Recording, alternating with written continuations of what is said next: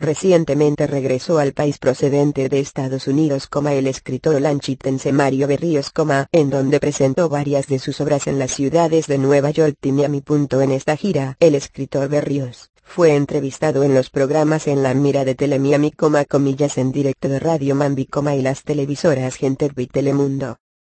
Las últimas obras del autor Cenizas de una conspiración, y nos atacan señor presidente han tenido un gran éxito en las librerías nacionales e internacionales.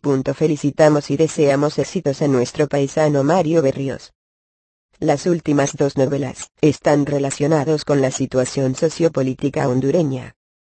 Nos atacan, señor presidente que relata detalles sobre la salida del expresidente, Manuel Zelaya el 28 de junio del 2009 Berríos quien saltó a la fama como coautor de la obra Los pájaros de Belén, narró el secuestro, y la caída de los que secuestraron y asesinaron al hijo del expresidente hondureño, Ricardo Maduro. Las últimas dos novelas están relacionados con la situación sociopolítica hondureña.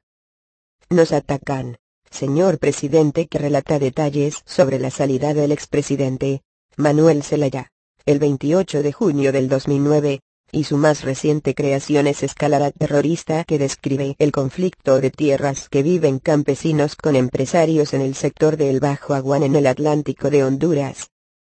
Los productores Ismael Bevilacca, David Yacaman y Douglas Martín, inspirados en Los pájaros de Belén, llevaron a la pantalla grande en el 2010 Unos pocos con valor, película en donde Berríos actúa como un proxeneta, Berrios de profesión abogado, también se ha formado en actuación, administración y producción cinematográfica así como televisiva.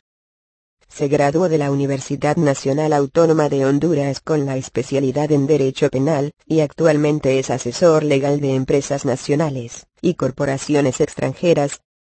Con 10 novelas publicadas, y más de 15 países visitados, entre los que destacan Israel, Egipto, Jordania y Líbano Berríos es una referencia actual dentro de la literatura de Honduras. Gracias por usar Jackie to Me, voz del Internet. YKT, om.com